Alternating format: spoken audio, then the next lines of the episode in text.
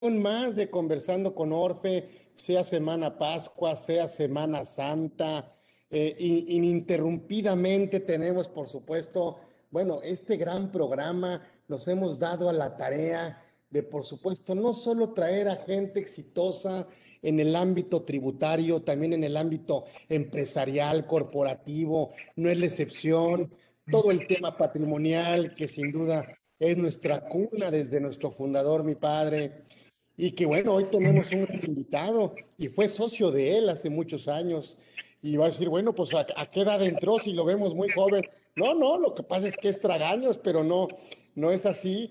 Y además eh, viene con su socia, Irina, y además vienen a tocarnos un tema que la verdad es que me gusta mucho porque no se habla muchas veces de estas implicaciones éticas y patrimoniales de la reforma. Nos metemos a discutirla desde un ámbito técnico, prácticamente jurídico, eh, contencioso, y, ahora tenemos la oportunidad de, por supuesto, disfrutarlos. Eh, no necesitan, no me gusta quitarles el tiempo para presentarlos porque tienen las suficientes credenciales para que nos adornen esta su casa que es conversando con Orfe. Pero bueno, Irina, por supuesto, es abogada, ¿sí? Por el TEC de Monterrey y maestra en contaduría por el ITAM, ¿sí? Y bueno, actualmente pues está desempeñándose y es directora de la, de la firma de consultoría Patrimonial Armonía, que me encanta el nombre, por supuesto. Y bueno, y mi querido Lalo, mi querido Jaime Eduardo Hernández Rodríguez, ya nos conocemos hace muchos años, lo aprecio, lo respeto, lo quiero, ¿sí? Y además es un gusto que esté aquí, no como invitado, no viene como invitado, viene como anfitrión. Y entonces, porque este es su casa, abogado y obviamente contador, y bueno, ya está prácticamente doctor en ciencias de lo fiscal, que ya, pues ya prácticamente, y además la experiencia que tiene lo avala. Muchísimas gracias a todos por, por meterse, apaguen algunos micrófonos que nos faltan, creo que ya estamos todos. Gracias por estar con nosotros en esta, en esta emisión, ¿sí? de Conversando con Orfe, ininterrumpidamente. Y hoy tenemos a Irina. A perdimos la señal y me quedé sin, sin micrófono, pero por favor, adelante, mi querido Eduardo. Irina, están en su casa. Bienvenidos aquí en Conversando con Orfe. Muchísimas gracias por haber generosamente aceptado estar en este espacio. Gracias. Adelante, por favor, bienvenidos aquí a su casa. Una emisión más de Conversando con Orfe y estamos en vivo en YouTube. Muchísimas gracias. Muchas gracias. Un abrazo. Pues, Irina, gracias por compartir este momento. Gracias a todos con en este lugar donde me siento muy emocionado, bendecido con, con el grupo que fundó mi maestro Carlos Orozco Felgueres, allá en 1900, cuando yo lo conocí en un diplomado en impuestos en 1984. Y pues hoy coincide que lo que aquí vamos a compartir son cosas que, que hemos aprendido en nuestra vida profesional y culminando en el doctorado en fiscal en el Instituto de Especialización para Ejecutivos, que Carlos, mi maestro, su familia, pues han sido mis maestros y tú también, Carlos. Eh, quiero agradecer a todos mis maestros, a, también a Irina, mi socia. Y pues hoy el tema es muy, muy interesante, muy apasionante, eh, porque tiene que ver con la ética y el patrimonio en las reformas fiscales. Cuando, cuando yo inicié en lo fiscal fue a los seis años con mi papá, fui notificador fiscal en Arandas, luego en Puerto Vallarta, a los diez años haciendo declaraciones de impuestos y las primeras que hacía les preguntaba, ¿cuánto quiere pagar? Y yo pagaba lo que, le, le hacía que pagara lo que cada quien quisiera. Cuando alguien me decía, quiero pagar lo que debe pagar, me sorprendía, ¿no? Pasó el tiempo cuando a través de distintos trabajos, clientes, eh, profesores, lo fiscal ha evolucionado. Y ahora entiendo, me hubiera gustado conocer lo que sé ahora lo fiscal en la primaria. Lo fiscal, yo creía que sabía fiscal y apenas empiezo a entenderle, ¿no? A pesar de que toda mi vida me he dedicado a esto, apenas empiezo a entender que lo fiscal no es solamente si estoy en el Estado, cómo cobrar impuestos, si estoy eh, en el particular, cómo pagar lo menos posible, o si soy en la sociedad, pues cómo aprovecharme del bien común. Lo fiscal tiene que ver con todo un sistema, con todo algo holístico que tiene que ver con el funcionamiento de la sociedad. Todos eh, sabemos que si yo pago impuestos, pues disminuye mi patrimonio, disminuyen mis utilidades y es una carga financiera, una carga económica para el particular que paga impuestos, que contribuye. Y para el Estado, pues el cobrar impuestos, eh, la exasión de la riqueza, pues es un deber y pues lo más que pueda. Y si en el camino destruye empresas o patrimonios, no importa. Y, y la sociedad, pues al aprovecharse el bien común, cada quien en una forma egoísta, y pues ese, ese modelo ya se agotó. Ese modelo ya no da para más, en donde cada quien esté por su lado. Yo recuerdo con mi maestro Carlos Orozco Felgueres cuando hablábamos de planeación fiscal, él decía que tenía que ser integral, es decir, incorporada la planeación financiera y esta la planeación administrativa en todo. Y ahora en el doctorado hemos aprendido que la planeación fiscal incorporada a la planeación financiera y esta la planeación a un proyecto de vida eh, es algo pues muy diferente con lo que nosotros conocíamos. Entonces, adelante Irina, si quieres, este, vamos a, a iniciar. Este, quisiera, si tú quisieras presentarte. No te escuchamos, ¿eh?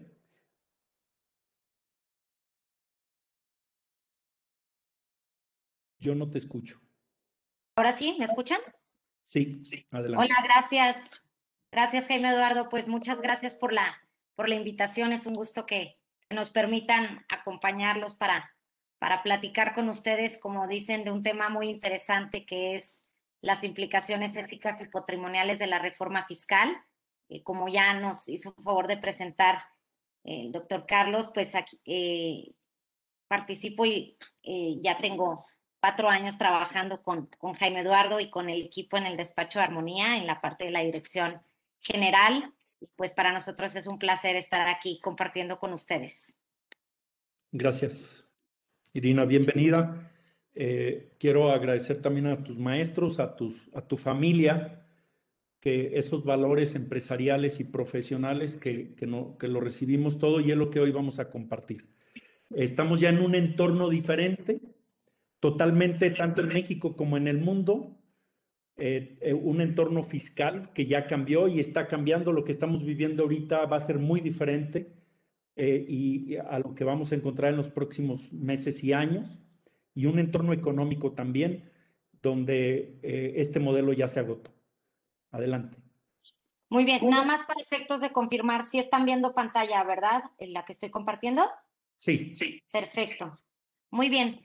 Pues a efecto de introducción, eh, parte de la conversación vamos a también contar con la participación de, un invitado muy especial que es el ingeniero Manuel Cloutier Carrillo, eh, como parte de sus, conocimientos y, un modelo a efecto de introducir lo que vamos a hablar, que, lo podemos dividir en, en conductas de los particulares, en el tema de normas antiabuso y la parte de eh, la planeación patrimonial integral. Vamos empezando con una, con una introducción al, al tema, con un modelo fiscal que es, es compartido por parte del ingeniero Manuel Cloutier Carrillo con, con nosotros. Gracias. Adelante. Sí, nosotros consideramos que el modelo fiscal es integral y no como muchas veces se nos quiere hacer creer que solamente es la parte tributaria.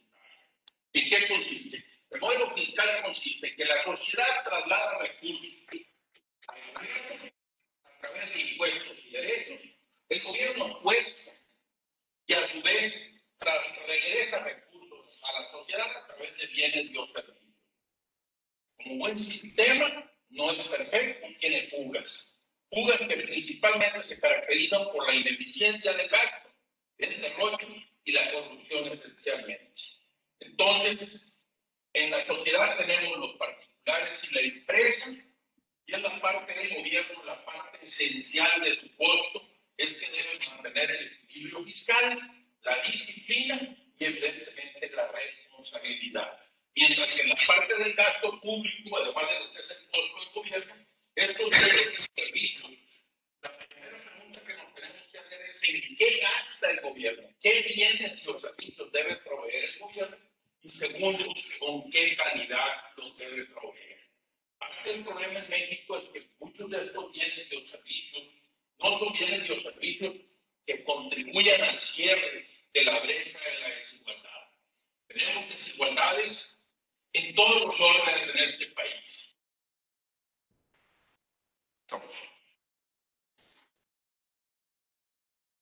Muy bien, gracias. Pues aquí podemos ver este modelo que presenta Manuel, que, que está viendo la responsabilidad del gobierno y también de la sociedad, seamos eh, particulares, personas físicas o empresas. Y la pregunta es, ¿en qué gasta el gobierno? ¿Qué hace con el dinero que le entregamos? El gobierno no es el dueño del patrimonio que él maneja, es un administrador. Eh, ¿Cuánto cuesta el gobierno por esa gestión que hace? ¿Y con qué calidad hace su trabajo? Entonces, ese es el primer, eh, si hablamos de ética fiscal, tenemos que partir de que el Estado preguntar si está haciendo correctamente su trabajo como manejador, administrador de recursos ajenos. De acuerdo con el 39 y 40 constitucional mexicano, eh, el dueño de la cosa pública llamada México, cosa pública como república, el dueño es el pueblo, es la población. Y el Estado es una ficción jurídica, es como si fuera, es una persona moral pública que maneja recursos ajenos. Entonces es muy importante que el Estado tenga conciencia que no es dueño del patrimonio que maneja. Es lo primero que tenemos que cuestionarnos ya. Al Estado tenemos que preguntarle, como servidor público, ¿estás haciendo correctamente tu trabajo o no? Eh, adelante, Irina. Eh, eh, en cuanto a implicaciones éticas y patrimoniales de las reformas, pues tenemos que ver también que, que estamos involucrados particular sociedad y Estado. Esto le agradezco al instituto formado, tanto eh, mi maestro Carlos Orozco Felgueres, sirva esto como un homenaje al despacho, al instituto que, a Carlos Orozco Felgueres, a su señora esposa, a sus a Carlos, su hijo, a sus hijas, eh, que, han continuado con esa labor de, eh, de apasionada del mundo de lo fiscal. Y bueno, el particular, la sociedad y Estado están involucradas. ¿Y qué conducta tiene el particular? ¿Qué conducta tiene la sociedad y el Estado? ¿Cuál es la relación que hay entre ellos? No, no, no estamos aislados, somos parte, un ente un ente involucrado. Y los conceptos como parte de la conducta del contribuyente, hemos hablado de básicamente evasión, simulación, ilusión, pero también hay cumplimiento. No son solamente estos conceptos que han estado soslayados, que es el si ya estoy obligado, ¿cómo le hago para no cumplir? ¿O cómo aparentemente cumplo? o cómo me aprovecho de una ley o de un error o una laguna para evitar el, el, cumplimiento de otra obligación, lo que llamamos fraude a la ley desde el punto de vista doctrinario o desde el punto de vista fiscal, elusión fiscal. No solamente lo que hay, también hay cumplimiento de obligaciones fiscales. Y las normas antiabuso que tiene la OCDE, los criterios, eh, eh, que tiene recomendaciones desde BEPS, ahora con, con, la economía digital, el dónde, a qué país le corresponde eh, la contribución que se genera en todo el mundo, si en función al sujeto, en función al objeto, en función a la base, en función a la fuente de riqueza, en función a la residencia, en función a los actos, en función a la generación de valor, en, en función a que han, han habido determinados criterios el, 14 eh, constitucional, eh, de nuestro país que habla de, de los, de, de, la hermenéutica jurídica fiscal, cuando le hicimos un homenaje a nuestro maestro en el 2002, que estuvo Carlos aquí presente. Hablábamos de eso, de la hermenéutica jurídica. La razón de negocio.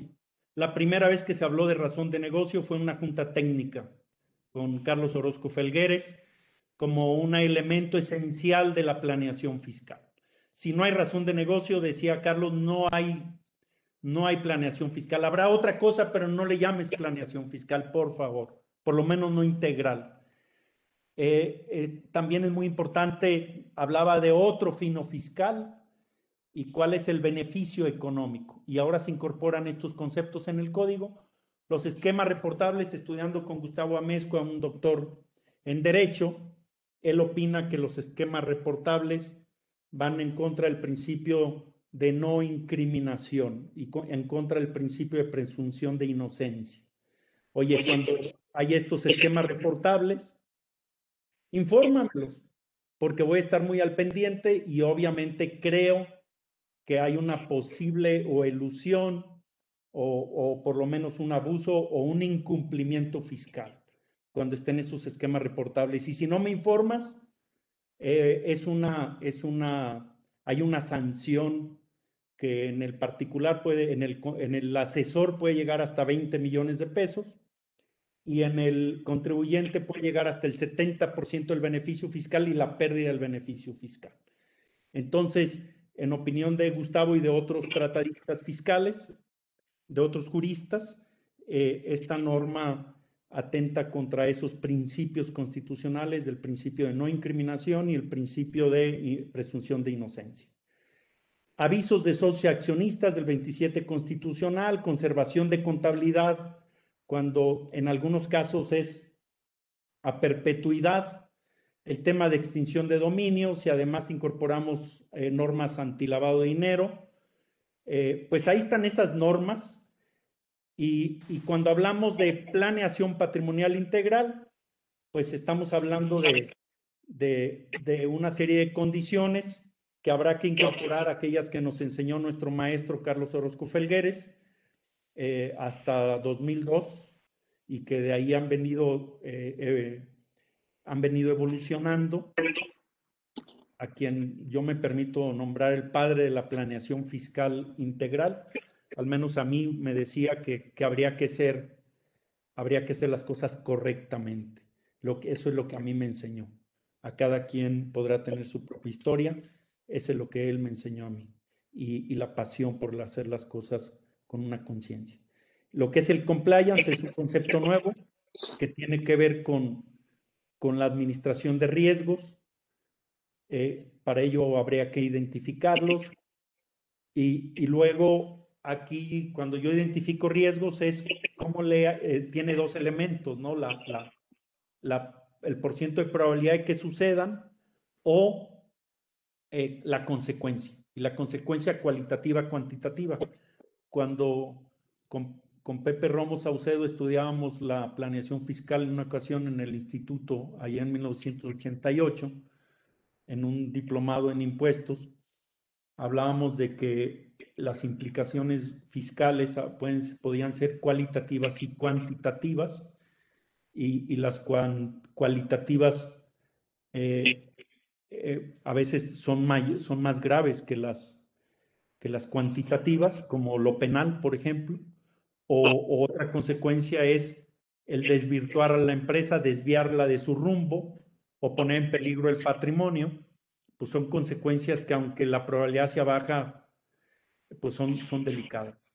Y, y en el tema de compliance, eh, Irina y, su servidor estudiando esto en, en, todo el mundo, en sesiones con asesores en todo el mundo y con empresas que, que eh, en estudios que hemos eh, realizado, creemos que, que la mejor estrategia de riesgo es evitar la conducta que te genere el riesgo. No es hacer la conducta y luego disminuir el riesgo, es evitar la conducta.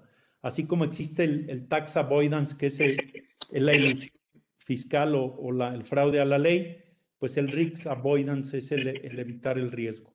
La sustentabilidad, que, que tiene que ver con, si yo no tengo una relación armónica con el fisco, con las autoridades, tanto municipales, estatales, eh, federales o inclusive de otros países, si yo no tengo una relación armónica de confiabilidad, mi empresa está en peligro. El patrimonio de mi empresa está en peligro. Oye, pero ¿cómo voy a poder tener una relación de confiabilidad? Creemos que, que se puede construir y se puede construir, para empezar, con prácticas fiscales sanas. Entonces, existen estrategias fiscales agresivas. Ahorita me voy a permitir, pido permiso para decir las cosas como son, como nosotros sentimos que son. Y también pido permiso para equivocarme. Pido permiso, es algo que aprendí en el, doctorado, a, a, decir no sé. Y la mayor parte de lo que yo creía que estaba seguro, después me he dado cuenta que estaba equivocado. Y lo otro en la planeación patrimonial integral tiene que ver con la diversificación. Eh, lo que decimos no tener todos los huevos en la misma canasta. Nosotros creemos que, que la diversificación tanto en el patrimonio, en la empresa, en las operaciones, es algo muy interesante. Más ahora con la reforma laboral, en donde ahora el personal no puede estar aislado de la operación, la gente no puede, tiene que tengo que integrar, reintegrar a la gente con la operación, pues ahora hablaremos de empresas eh, patrimoniales, de, compañías, estructuras, entidades jurídicas para, para contener el patrimonio, sean activos tangibles, intangibles, físicos, digitales, muebles, inmuebles, entidades que contengan el patrimonio y también entidades que operen el patrimonio. Y, las que operan el patrimonio, pues evidentemente estamos en, en capital de trabajo, sea dinero, cuentas por cobrar, inventarios, proveedores, y ahí los trabajadores que necesito, el personal que necesito para operar ese capital de trabajo. Eh, los bienes muebles o inmuebles o activos tangibles, intangibles o físicos o digitales podrán estar en otras entidades para ordenar el patrimonio correctamente. Y el, eh, evidentemente, como decimos, para darle eh, funcionamiento, permanencia y sustentabilidad al patrimonio. Adelante, Irina. Gracias. Gracias a ti. Este, esto que tenemos aquí eh, es un, es un mi asesor de tesis, nuestro asesor. Quiero decirles que y lo he dicho públicamente, el doctorado lo estamos estudiando todo el despacho, principalmente Irina, abogadas, abogados, Pedro. Eh, eh, quiero agradecerle y, el doctor Salvador Leaños, asesor de, tesis, eh, parte en la ética fiscal de que no todos los contribuyentes son corruptos y tampoco todos los servidores públicos, sean del gobierno, del poder ejecutivo, legisladores o jueces, son corruptos. Tampoco todos los miembros de la sociedad son corruptos. No todos los particulares ciertamente somos son responsables y éticos. No todos los servidores públicos son responsables y éticos y no todos los miembros de la sociedad son responsables y éticos. ¿Esto qué quiere decir? Que hay gente responsable y ética en el sector público, en la sociedad y en, en el sector privado sí hay gente responsable.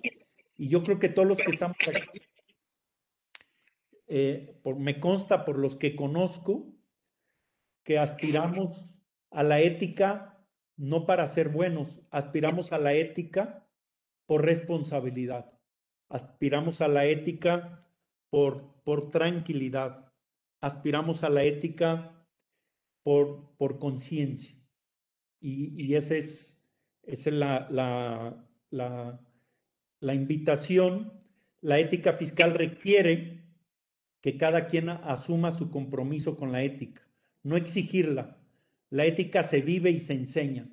Cuando lo digo abiertamente, una, eh, estuvimos a quien respeto profundamente, actual ministro del, ministra de la Corte, cuando fue jefa del SAT, hablaba de la ética fiscal pidiéndole a los particulares que un comportamiento ético. Y no le escuché en esa sesión en ningún momento hablar de la ética del Estado, de la ética del fisco, de la ética del servidor público. No le he escuchado. Eh, también eh, estuve en una sesión hace unas semanas con un amigo, colega muy prestigiado de la, de la barra a la cual pertenezco como abogado y, hablaba de, de, que la ética, de la ética del Estado y que yo no soy responsable como particular, yo no soy responsable de que el Estado tenga los ingresos suficientes para, para su funcionamiento. Entonces, en las sesiones que he estado de ética con, con el Estado, hablan de, explican de qué ético debe ser el particular. Y en las sesiones que hemos estado con, con abogados de particulares, qué importante es que el, el, Estado, los servidores del Estado sean éticos. Este tema también lo he dialogado con, en algún tiempo con Pepe Romo, mucho con, con mi profesor Salvador Leaños y con, con nuestros maestros Mazoco, Rafael Casteló, Alberto Tejada, Héctor López Villalobos, Francisco Madrigal, eh, nuestros profesores aquí con Irina, con nuestros compañeros, que la, la ética debe estar inspirada por, por, una, por una realidad y la ética debe normar la conducta. Y la conducta está específicamente por la voluntad, por la conciencia y por principios y valores que yo debo de integrarme. Es decir, la ética debe, debe ser, debo yo aspirar a la ética. No debo yo aspirar a que los demás sean éticos. La impunidad es querer hacer lo que cada quien se le antoje según sus propios intereses o deseos sin asumir las consecuencias. Ahí decimos, es que hay impunidad porque me robaron y no han, no han detenido a los ladrones. La impunidad, yo tengo que empezar por mi propia impunidad. El que yo, Jaime Eduardo, quiera hacer lo que se me antoje, sin importar qué pasa con mis clientes, qué pasa si un cliente va a estar en la cárcel con su patrimonio o con, o con el Estado. La, la ética me implica cambiar la conducta para alinearla al bien, a los bienes esperados. Implica ser responsable de las consecuencias de la conducta de quien la realiza. Entonces, la, la ética es mi ética y la ética es universal, pero el único que puede aspirar a la ética soy yo mismo. Ese es mi, mi lo que yo he aprendido en el doctorado. Yo he aprendido a decir no sé, he aprendido a reconocer que me he equivocado y he aprendido que si yo quiero un México mejor, el México que he señado, lo único que está a mi alcance es quién puedo ser yo y con quién me alío. Por ejemplo, Irina, sus principios éticos son mucho mejores, mucho, mucho mejores que los míos, lo reconozco, pero me contagio de ellos, mis compañeros, mis maestros, y, a eso me lleva, ¿no? Y la, y la conducta a la que Irina, interrúmpeme en cualquier momento, por sí, favor. Sí, claro, no, adelante, continúa. Y la, y gracias. Y la conducta a la que yo aspiro, pues puede ser propositiva. Esta eh, propositiva es como, lo que hace Orfe, ¿no? En este, es, tanto en el chat de estas sesiones, eh, el instituto lo que se aspira es a compartir, a difundir, a, inclusive a crear conocimiento. Este, eh, el maestro Mauricio de Anda eh, nos enseñó que hay que ir a la frontera del conocimiento para empezar. De ahí a crear un, nuevo sistema social, sistema económico, financiero, jurídico. Esa es la actitud propositiva. La proactiva es con los güeyes, como decimos en, en, Arandas, con los güeyes que tenemos, con esos vamos a arar. Sin cambiar el entorno, ¿cómo puedo hacerle para que a mí me vaya bien? dormir tranquilo, que les vaya bien a mis clientes, que le vaya bien al despacho donde trabajo, a mis compañeros. ¿Qué, qué puedo hacer para, que, para, para buscar el bien sin cambiar el entorno, sino hasta donde yo alcance? Esa es la dice Stephen Covey, be proactive. Por aquí lo tenemos, en los siete hábitos, siete hábitos de, de, de la gente altamente efectiva. Roberto Tarribaza me enseñó eso, que no voy a cambiar el mundo, pero sí puedo cambiar yo y mi entorno. Y la proactiva es la planeación. sin la planeación fiscal integral, planeación patrimonial integral es combinando la proactividad y la preactividad. Y si yo no soy proactivo y preactivo, tendría que ser reactivo.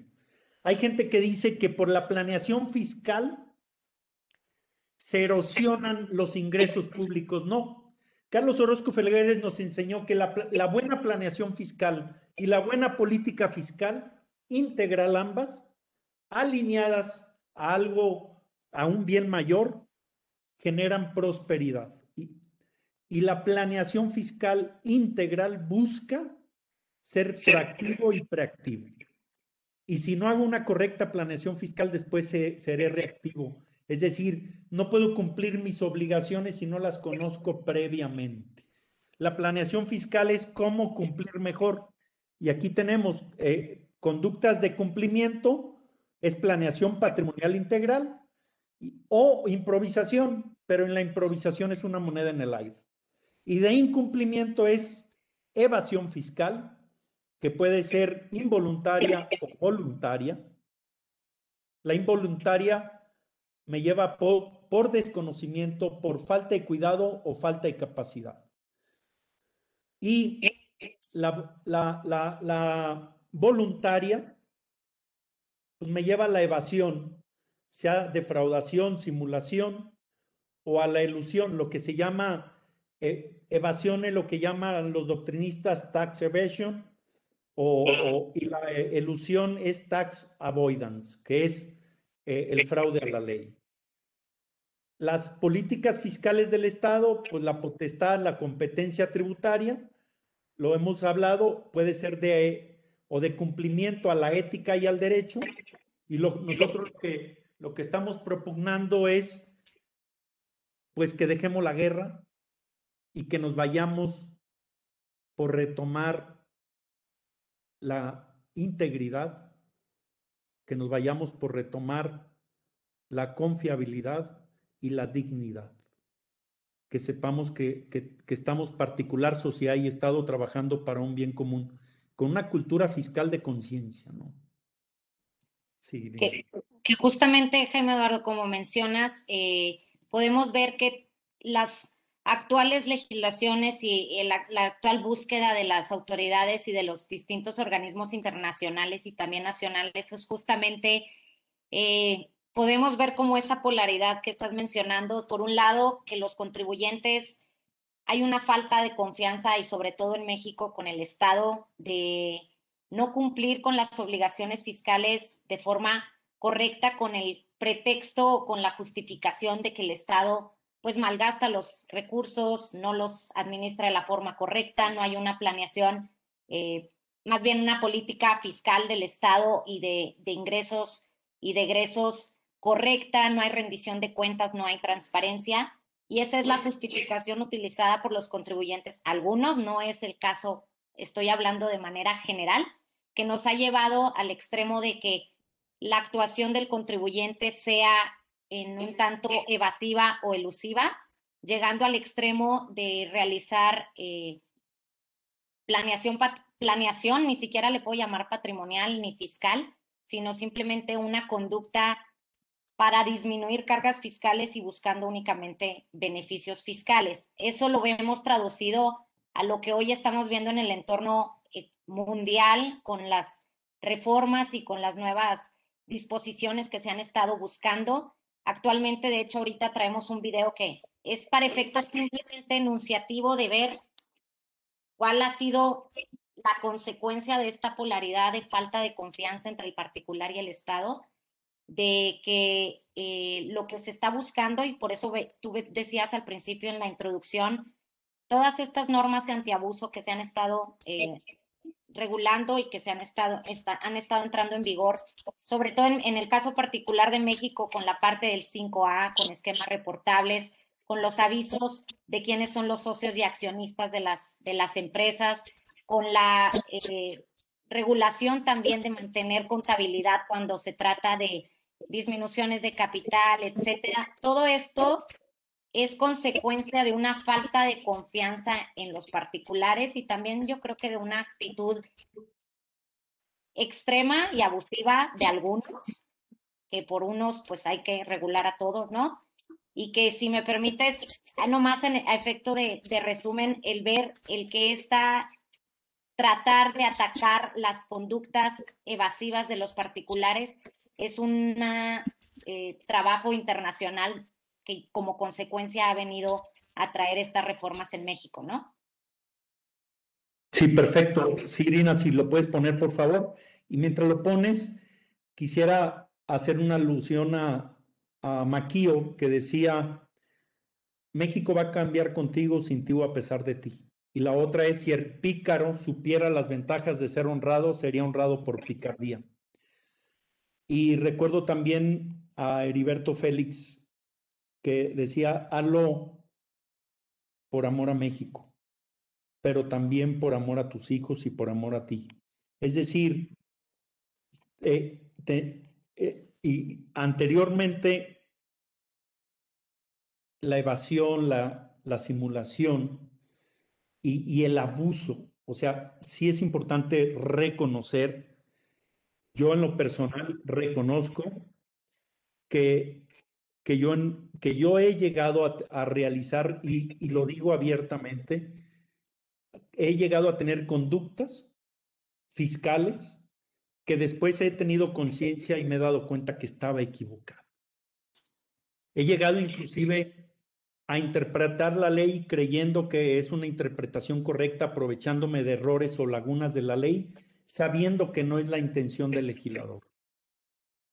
O sea, aquí yo considero que es muy importante la conciencia de los actos, ¿no? ¿Y por qué ahora? Porque si nosotros interpretamos la ley, el, juez, el magistrado, el ministro puede interpretarla en una forma diferente. Entonces también se requiere una prudencia en la interpretación de la ley.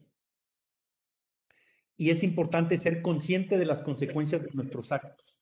Y esto que pone Irina aquí adelante, Irina, es muy importante para todos nosotros. Este es una, esto es de la OCDE, este documento es de febrero, es de noviembre del 2020, publicado en febrero de 2021. Adelante, Irina. Gracias.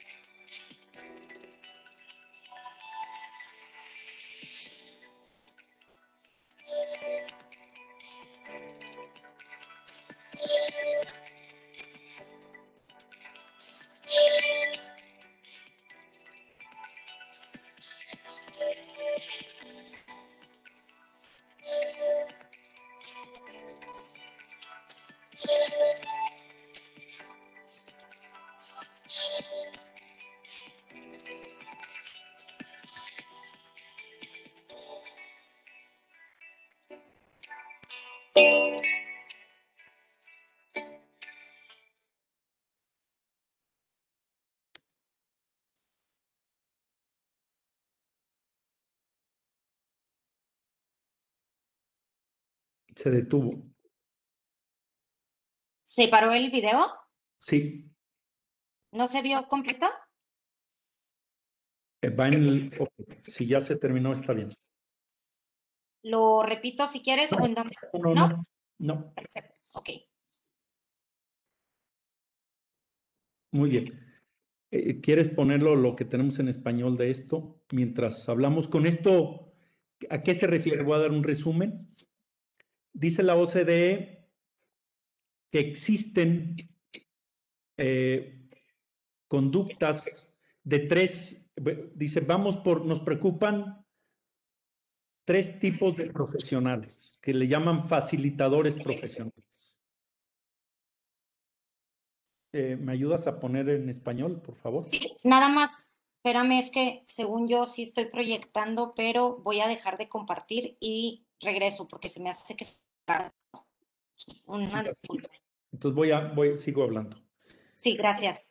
Nos quedamos en el uno nada más, en, eh, en la primera recomendación de las cinco recomendaciones de la OCDE. A ver, dame un segundo, es que estoy teniendo problemas de, de, de que se... Perdón. Muy bien. Si quieres, lo quitamos y ponemos, ya seguimos con esto para... ¿Qué dice la OCDE? Abogados, contadores e instituciones financieras que facilitan a, a los clientes estrategias para crímenes de cuello blanco que le llaman y evasión fiscal. Ahora se recomienda estrategias legales, estrategias, se escucha un ruido muy extraño, estrategias legales.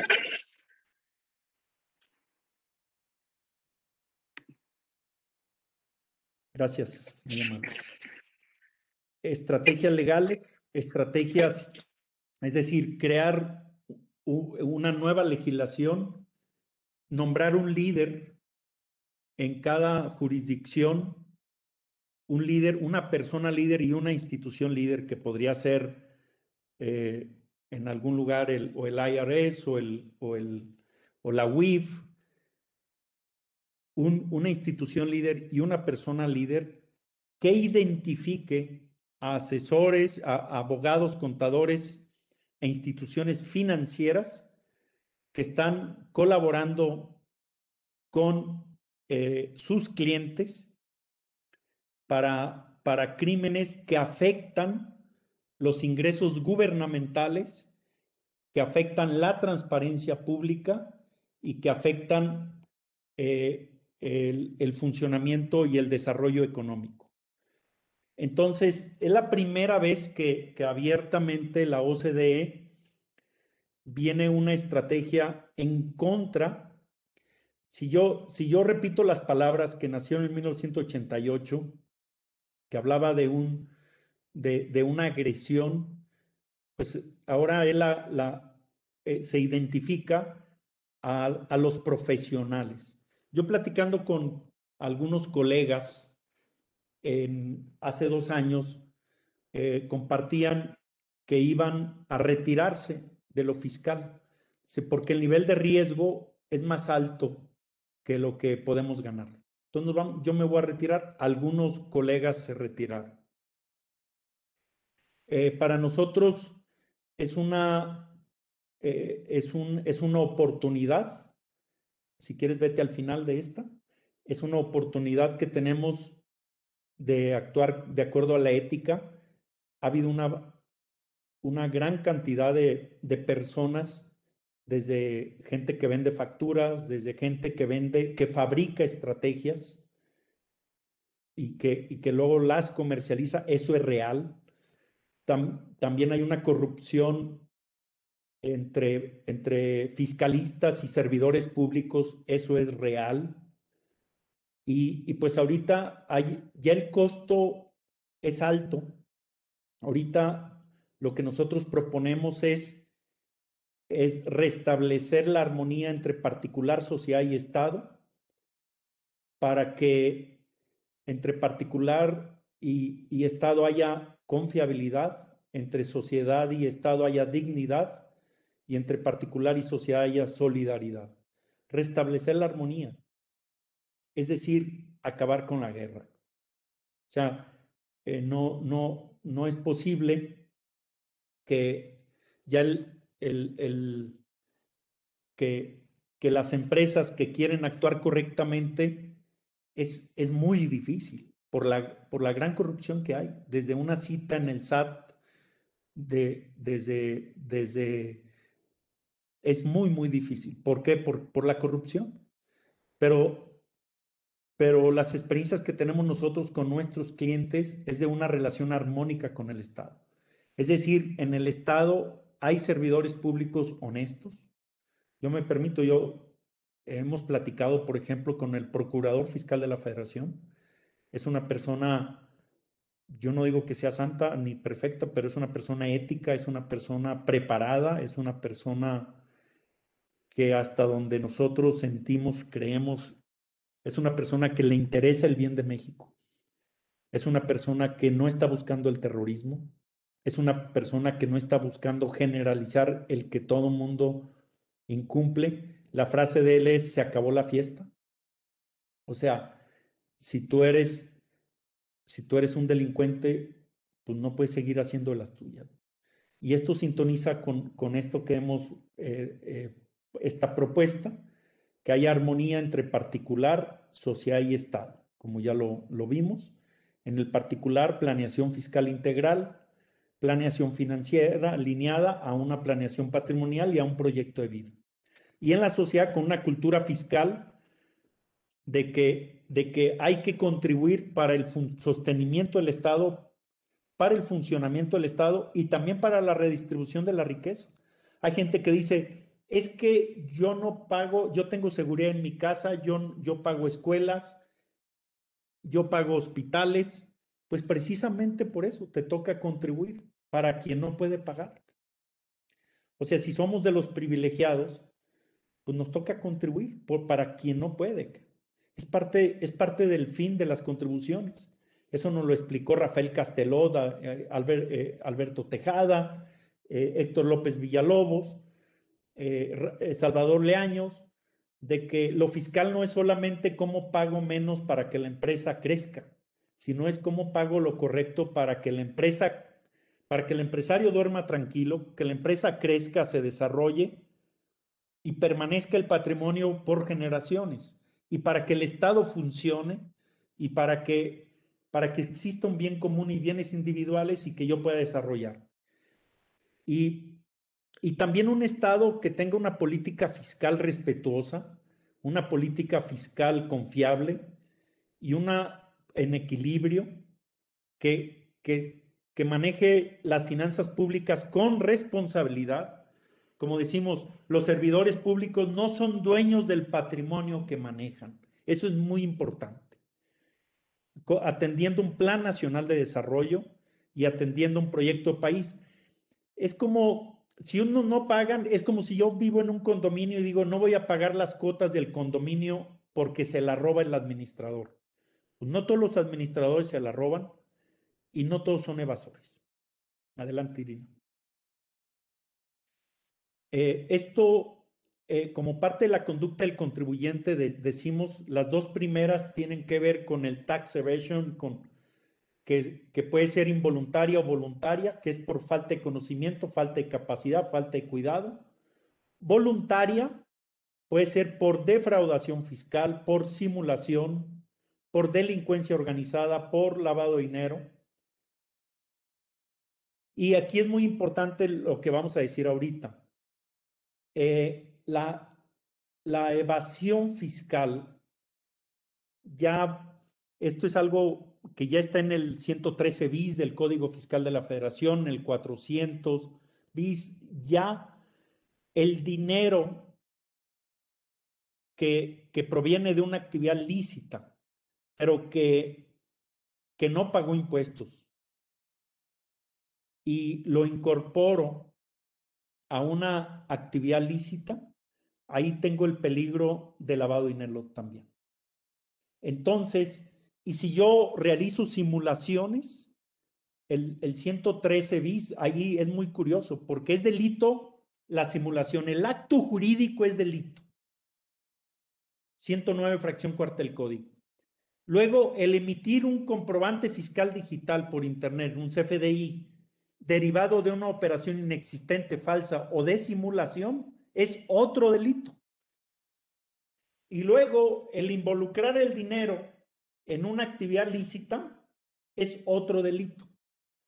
Entonces el costo de la simulación fiscal es muy alto.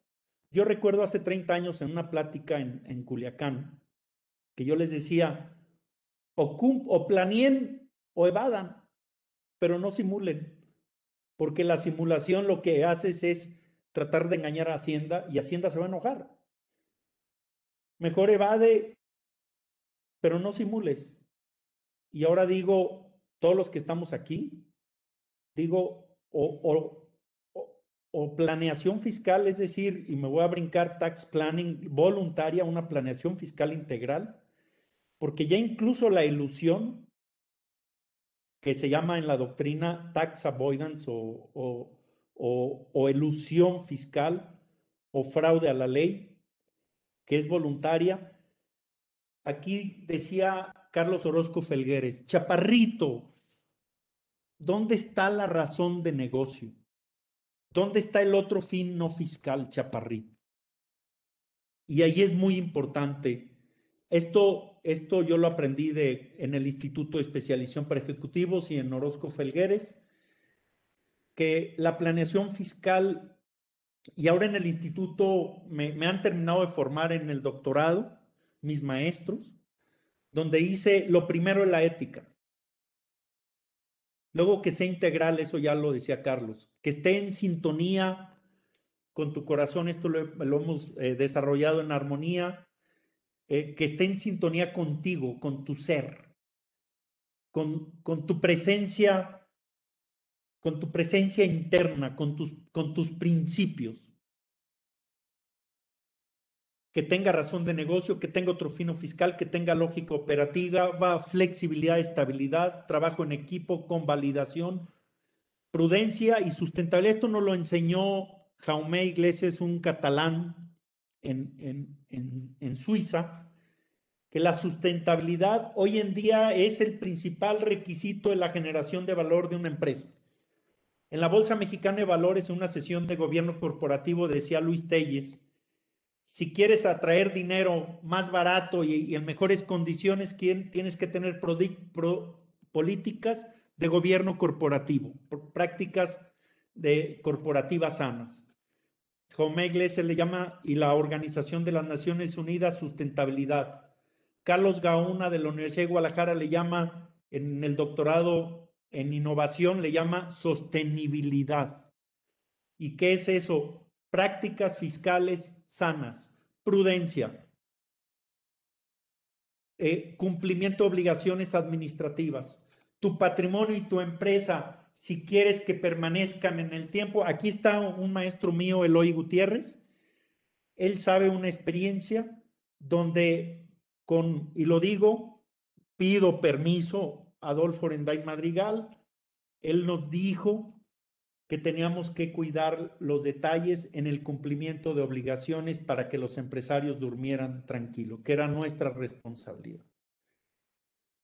Y, Eloy Gutiérrez, profesor de la Universidad de Guadalajara, que aquí está, dice, tenemos que ver lo laboral no solamente como algo, como un mal necesario para la empresa, sino como, como un patrimonio de los trabajadores, porque decía Ángel Guillermo Ruiz Moreno, autor del nuevo, nuevo Derecho de la Seguridad Social, decía, estamos en México generando viejos pobres por irresponsabilidad de los fiscalistas, de que estamos convenciendo a los empresarios que no tengan a su gente en el Seguro Social o la tengan con cantidades más bajas.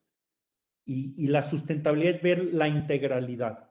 Entonces, estamos partiendo lo que me enseñó mi padre en Hacienda, del respeto, Carlos Orozco Felgueres, Alberto Tapia Venegas, eh, ahora mis maestros en el doctorado, de que la sustentabilidad o sostenibilidad es muy importante. En la planeación patrimonial, Irina, ¿me, me ayudas a cerrar con esto, por favor?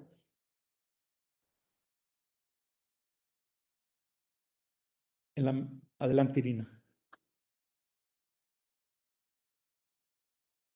Bueno, ya, aquí estoy que la regla del juego hoy se llama prudencia. Creo que nuestra responsabilidad como asesores y como profesionales, abogados, contadores de que, nos dedicamos a esto, nuestra responsabilidad es que no, acompañar a nuestros clientes a que hoy lo que debemos de hacer es una planeación patrimonial integral. Creo que tenemos que partir de la realidad del entorno de nuestros clientes, de la empresa, de su giro comercial, de la parte eh, operativa, organizacional, comercial, y a partir de ahí tiene que nacer y de ahí nace la planeación patrimonial integral que se lleve a cabo en cada una de las empresas de nuestros clientes. Como lo decías, es importante que haya una integralidad, una sintonización de parte de todas las áreas que engloban la, la, empresa, desde sus aliados estratégicos, sus colaboradores, sus proveedores, sus clientes, el servicio que prestan, conformando todo esto a una sustentabilidad. Y parte del, del, del obtener una sustentabilidad en la empresa, pues es que todo lo que la empresa hace, hablando desde el punto de vista empresarial, tenga una razón de negocio, ¿no? Creo que todas las estrategias, todos los actos que realicen, los actos y hechos jurídicos que realicen dentro de una empresa, tienen que tener una razón de negocio, que tenga otro fino fiscal y que se hagan. Eh, la respuesta debe ser que aunque no tuviera un beneficio fiscal, el empresario la haría, ¿no? Creo que partiendo de ahí, eso nos lleva al resultado de la reforma del 5A, que hoy ya está en vigor en el Código Fiscal de la Federación, donde dice cuando no haya hechos o actividades que el único fin sea un beneficio fiscal, pues queda muy claro que no hay una razón de negocio de fondo para que el contribuyente lo hubiera realizado, ¿no? Entonces, parte de nuestra responsabilidad como asesores, creo que parte de que nuestro trabajo, como repito, sea partiendo desde la ética, desde la realidad y logrando y acompañando a nuestros clientes a ser sustentables, ¿no? la sustentabilidad viéndola desde el punto de vista, como bien dices, integral.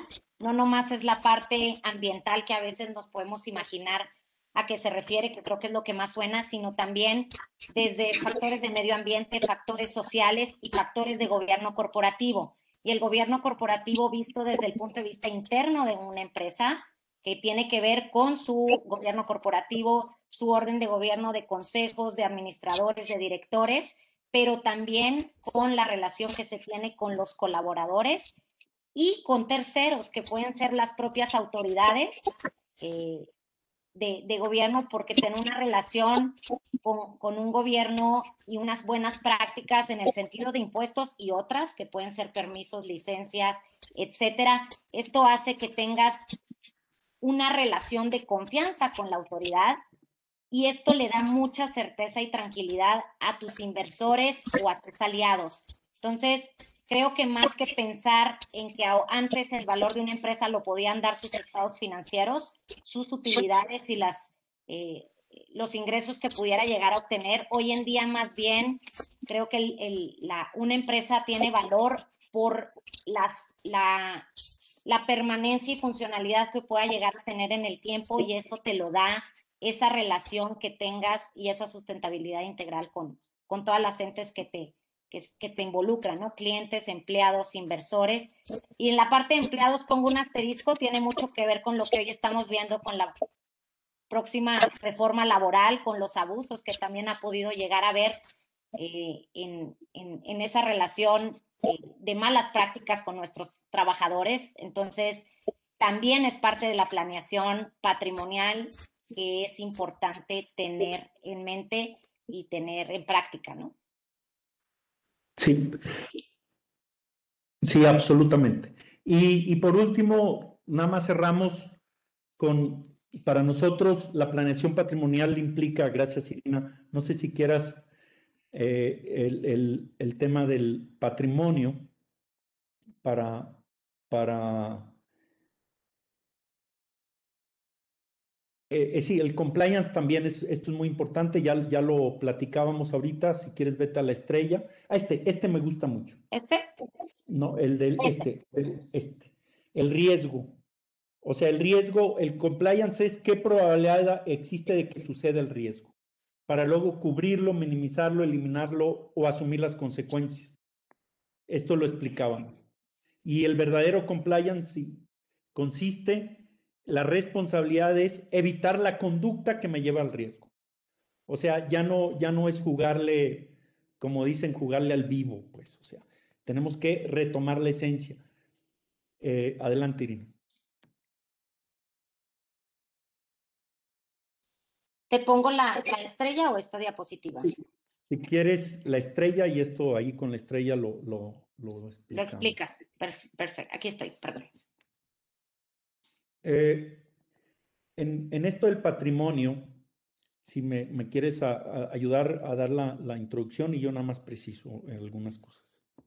Bueno, pues partiendo de la planeación patrimonial integral que hablábamos, la planeación patrimonial eh, actualmente en la, en la era digital implica considerar seis dimensiones del patrimonio, que es, además del patrimonio material, que es el que normalmente podemos detectar de una forma más, más sencilla, que es el patrimonio externo, que se forma por bienes tangibles e intangibles. También existe el patrimonio interno, donde ahorita Jaime Eduardo me ayuda a profundizar más, pero es esos eh, talentos y virtudes que tiene el individuo para poder desarrollar el patrimonio externo. También en la dimensión de viéndonos como, como individuo y como comunidad, así como participando en la parte de la naturaleza y la cultura. ¿no? Todo esto integral es lo que nos lleva a lograr una armonía en nuestra planeación patrimonial. Es importante armonizar el patrimonio externo con la cultura, con la naturaleza, con el individuo, con la comunidad y con el talento, con los talentos y virtudes para, como decimos, sintonizarlas con, la esencia del individuo, del ser, y enfocarlas para lograr el sentido de vida y la plenitud del ser, ¿no? Jaime, ahí te paso el micrófono para que me ayudes. Gracias, Irina. la materia es lo que mi maestro Carlos Orozco Felguere le llama patrimonio tangible e intangible.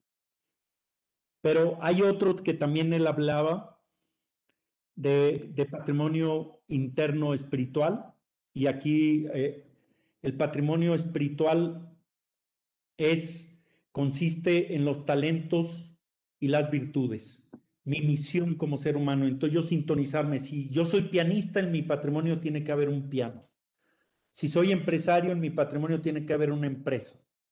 Si soy violinista, un violín. Entonces, el patrimonio externo eh, tiene que ser en armonía con el patrimonio interno, con la vocación. Y aquí en la planeación sucesoria también, en planeación patrimonial, ¿quiénes van a ser los dueños de mi patrimonio? Mis hijos, hay que ver quiénes de ellos tienen la vocación para manejar la empresa. Y hay que ver quiénes son los dueños del patrimonio, no necesariamente mis hijos. Por ejemplo, eh, Carlos Orozco Loya como, como eh, sucesor de Carlos Orozco Felgueres, él encendió su corazón y él está emprendiendo sus proyectos.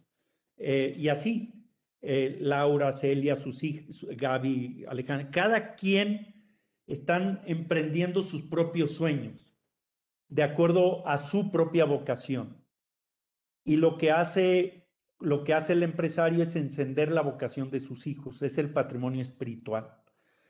El patrimonio natural es, pues aquí en la Ciudad de México, preciosa ciudad llena de árboles. A mí me encanta esta hermosísima ciudad, sus montañas.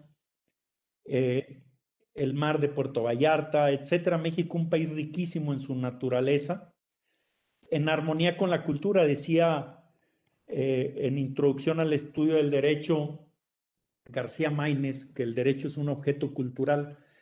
Entonces tenemos que recrear, reinventar un, derecho, reinventar una economía y unas finanzas y un sistema de las finanzas públicas, un sistema fiscal en armonía con todos. Mientras nos estemos peleando, no va a haber armonía. Y, en México ahora con la economía tenemos aquí una gráfica de la cuarta, de la era digital, en donde ahora la, la, la economía están haciendo, decía Alberto Tejada, que hay mercado de capital, de trabajo, de bienes y servicios, y platicando en el café ahí en el instituto, el naciente mercado de intangibles, Ahora estamos ya en una economía digital, en donde todo es, también es físico y es digital, tanto el trabajo como el capital, como los bienes y servicios, es físico y es digital. Eh, ahora lo que nosotros invitamos a que las finanzas se enfoquen a una economía sana, en donde el principio de la abundancia en lugar de la escasez y, las necesidades moderadas con conciencia, con educación, están enfocadas a una naturaleza, a una sociedad, a una vida plena. Y, quiero, quiero agradecer, Carlos Orozco Felguere Loya, eh, la invitación a, a, compartir lo que, lo que tú y tus hermanas y tus padres allá en el jardín de su casa en, en Años Nuevos eh, eh, nos han enseñado. Gracias, Irina, a tu familia, a todos nuestros, nuestros, nuestras familias, nuestros maestros.